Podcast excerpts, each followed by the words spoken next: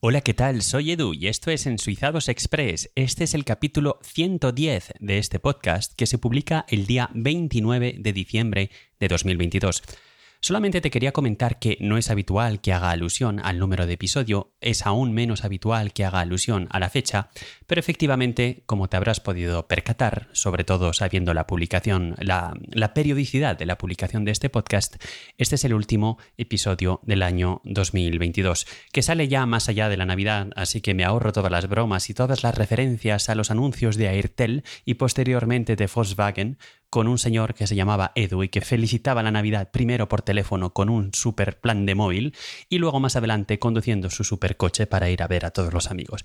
Vamos a hacer abstracción de esto. Sin embargo, es verdad que el final del año es algo que invita a mirar hacia atrás y a mirar hacia adelante.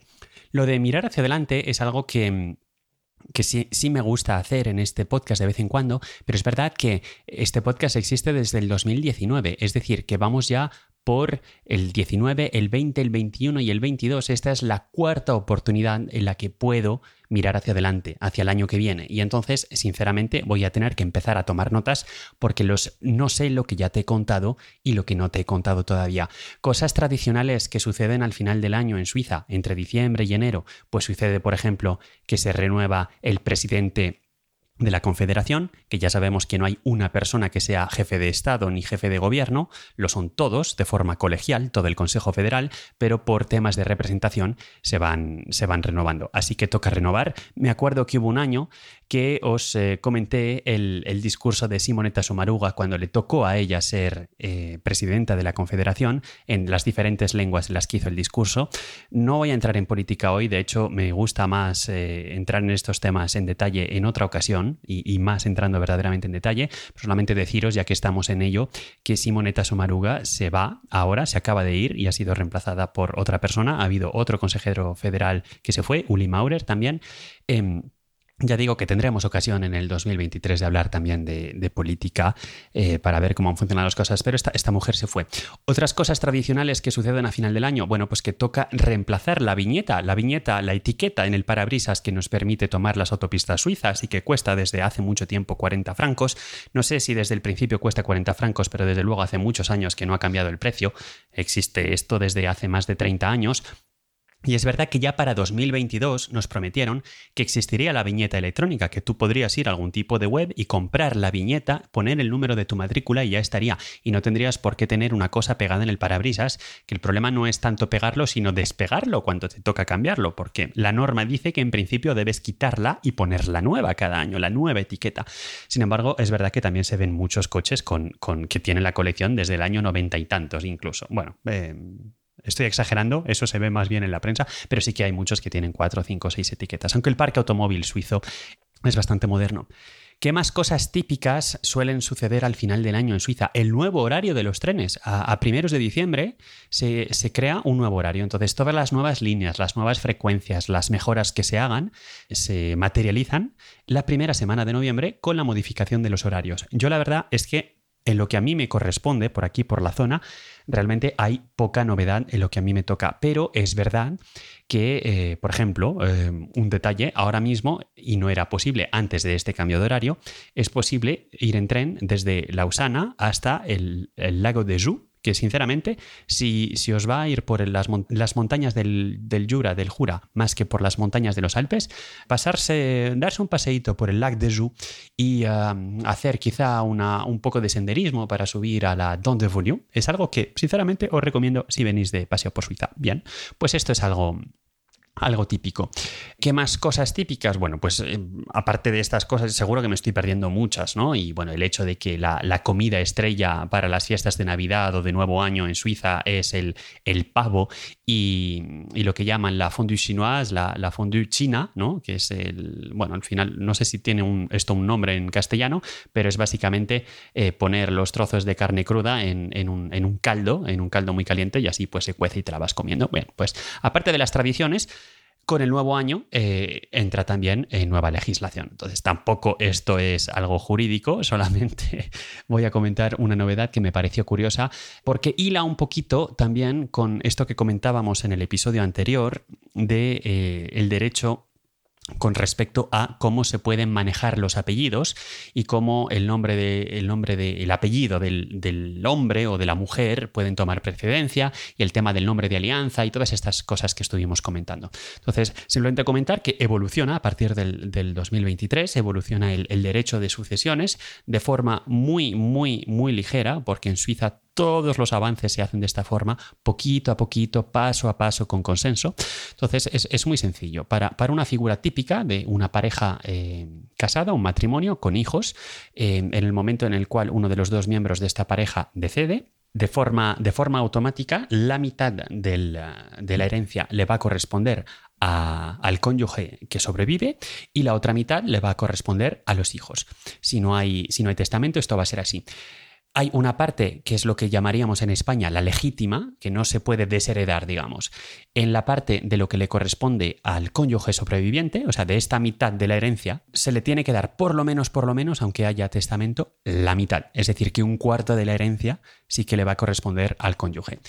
Con respecto a los hijos, pues a los hijos les corresponde la otra mitad y hasta ahora, hasta ahora les correspondía de forma obligatoria, aun con, aun con testamento, tres cuartos de su parte. Y entonces la evolución que hay a partir de este 1 de enero de 2023 es precisamente eso, que estos tres cuartos de la mitad de la herencia que le corresponde a los hijos pasa a ser la mitad también. O sea, un medio.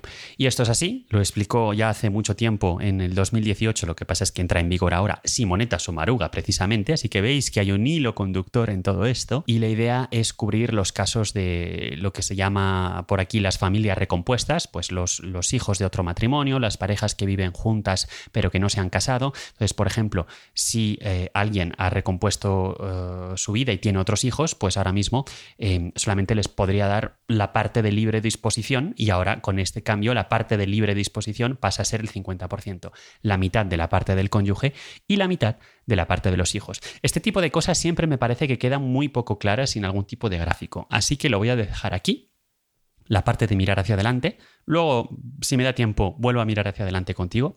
Y déjame mirar hacia atrás. Y mirar hacia atrás significa que este podcast existe desde el 2019, que cada vez eh, sois más los que estáis ahí detrás y sobre todo que déjame que te agradezca el hecho de que te hayas tomado el tiempo de escribirme, de enviarme un comentario, de incluso proponerme quedar.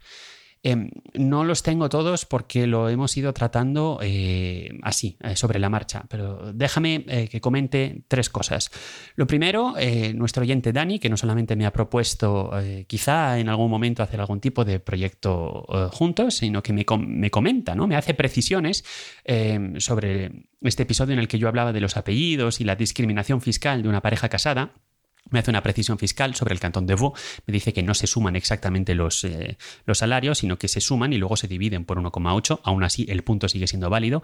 Me comenta también que efectivamente cuando uno tiene hijos pues se pueden hacer aún más deducciones fiscales, es verdad, pero lo que me comenta, y esto sí que me parece muy interesante, es una forma en la cual te puedes escapar de esta norma absurda en los matrimonios suizos en los cuales se pierde o se perdía eh, el, nombre, de, el apellido de uno de los dos miembros de la pareja. Y es que te puedes acoger al derecho español. Y de hecho, con los hijos también te puedes acoger al derecho español. Es lo que nos explica Dani. Nos dice, si te, si te acoges al derecho español, ninguno de los dos miembros de la pareja cambia los apellidos. De hecho, si los dos son españoles o, de, o, de, o de origen de algún país que utilice dos apellidos, los dos pueden mantener los dos apellidos distintos y el hijo también se puede acoger a derecho español y por tanto el hijo tendrá pues, por ejemplo, si se hace de la forma tradicional, el primer apellido del padre y el primer apellido de la madre. Así que es verdad que gracias, si en algún momento me veo en este tipo de situación, pues la verdad es que lo tendré muy en cuenta. Y ya déjame comentar, porque total, ya que este es el fin del año y es el último episodio, vámonos a explayar y vamos a ir viajando de un, de un tema a otro. Déjame comentarte que estuve muy recientemente en el Consulado de España en Ginebra para renovar mi pasaporte. No te estoy desvelando nada, nada, digamos, confidencial, pero había un cartel que me llamó mucho la atención y que está ligado a esto que nos comenta nuestro oyente Dani, que son las limitaciones que se imponen para el registro civil español, sobre todo con respecto a los nombres que se pueden utilizar, más que a los apellidos, a los nombres, los nombres de pila. Y te dicen, hay un cartel que dice que no se pueden utilizar más de dos nombres simples o más de uno compuesto. Es decir, que esta, esta práctica suiza de tener, por ejemplo, cinco nombres, aunque luego solamente uses el primero, pero yo qué sé, eh, María, Luisa, Claudia, no sé qué, y luego un apellido, esto en el registro civil español no va a funcionar. Entonces, como mucho, se pueden tener dos nombres simples. Así que aquí ya vemos que eh, según el documento de identidad que estés usando, podrías tener una cierta discrepancia. Y luego, bueno, hay normas más, eh, más genéricas y de sentido común, que son que no, que no pueden ser nombres que perjudiquen a la persona, que no sea deshonroso, que no sea humillante, y tampoco en que parezcan apellidos, ¿no? que, induzcan al error.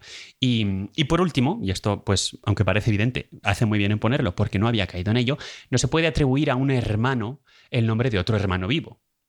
Porque si no, pues tienes dos personas que se llaman de la misma forma. Así que ya está. Bien, pues gracias Dani por estos comentarios. Hemos hablado de los apellidos en Suiza en un episodio anterior. Hemos hablado de los apellidos según el derecho español aquí. Es estupendo otro comentario que hemos recibido recientemente, que he recibido recientemente, disculpa por el plural majestático, nuestro oyente Agus, que, me, que ha reaccionado al tema este en el que comenté que había las películas en Zurich, que a mí me, explotaba la cabeza, que se paraban en medio, tocara o no tocara, y había una pausa. Y, y me decía que a él le recordaba que había una época en la que las películas eran de rollo y no digitales, y que aunque es verdad que bueno, esto ha pasado hasta los años 90, 90 y tantos. Pero es verdad que eh, en general, el cambio de rollo, aunque en, la última temporada el cambio de rollo e, es algo que, estaba bastante automatizado, tenía una cierta técnica. Y probablemente en algunas salas con menos presupuesto, porque la técnica principal era el tema de tener dos proyectores, entonces cuando se acababa un rollo entraba el otro y era casi de forma transparente, es verdad que en salas con menos presupuesto, pues a veces el cambio de rollo necesitaba de una pausa en la película porque el rollo se terminaba y luego había que enhebrar el nuevo proyector. O sea, no, el mismo proyector pero con el nuevo rollo, ¿no? Entonces, efectivamente, eh, puede ser algo, mm, algo histórico y lo mismo viene de ahí. Luego me comenta que, bueno, que a lo mejor también es una costumbre que se ha tomado de los teatros, que los cines incluso, antes, para ir más deprisa, pues en los títulos de crédito él también había visto que a la gente la sacaba ¿eh? para poder, para poder acomodar, acomodar más gentes. Total, que, eso, gracias por haber, por haber reaccionado. Y por último, también me gustaría mencionar a otra oyente que se llama Elena, que igual se atrevió a, a entrar en contacto conmigo como, como los demás y bueno, pues no sabría decir exactamente cómo, podría definir cuál es su, su, competencia profesional, porque la verdad es que hay muchas, pero es verdad que entre muchas de las cosas en las que, digamos, es experta está efectivamente el derecho de familia. Entonces, por eso, ahora, eh, después de todas estas conversaciones sobre muy diversos temas eh, de, las que, de las que he podido disfrutar mucho, y muchas gracias por ellas, eh, es verdad que cada vez que hago algún tipo de mención al derecho de familia, pues siempre estoy un poco en la duda de lo habré dicho bien, lo habré dicho mal o habré cometido algún tipo de imprecisión, como por otra parte estoy seguro de que las cometo continuamente en cualquier tema. Pero al final este podcast no es más que un señor, que soy yo, que vive en Suiza y que quiere compartir contigo pues sus puntos de vista, las cosas que le llaman la atención y un poco pues lo cotidiano. Y, creo que lo voy a dejar aquí, simplemente, bueno, pues desear que me dejes seguirte acompañando en 2023, que yo la verdad es que estoy encantado de de, poder seguir por aquí. Eh, recordarte por si acaso, una vez más, que este podcast tiene un hermano mayor, que lo que pasa es que produce poco, que se llama Ensuizados. Yo sé que en el año 2021 Ensuizados no produjo ningún episodio y en el año 2022 solamente ha producido uno, así que gracias por la fidelidad, gracias a, a ti que estás también suscrito a Ensuizados. Tengo ideas, no promesas, pero tengo ideas, habrá más episodios y por lo demás te emplazo a 2023. Déjame que te desee eh, muy buenas fiestas de fin de año que no se han terminado, siempre con salud y moderación, pero también disfrutando de, la, gente que, que aprecias, de la gente con la que te gusta estar de aprovechar estos momentos y, por supuesto, aunque sea una pura convención social, si pensar en el año 2023 te ayuda a, darte eh, nuevos impulsos, nuevas ideas, agarrar la vida con, no sé, con más ganas o con más optimismo o con nuevos propósitos, por favor, aprovecha esta oportunidad. Yo creo que, sinceramente, si consigo más o menos mantener eh, las citas que hemos tenido tú y yo en tu oreja, al mismo ritmo más o menos en el 2023, también estaré muy contento. Gracias a, estos tres oyentes que he mencionado, pero por supuesto a, todos los demás que no he mencionado, que se han tomado la molestia en escribirme. Si tú también quieres ser un héroe como ellos, recuerda que los métodos de contacto están siempre en las notas de este programa y de todas formas en, en ensuizados.es barra contacto las puedes encontrar. Muchas gracias por un año más. Muy feliz 2023. Nos hablamos entonces. Chao. Un abrazo.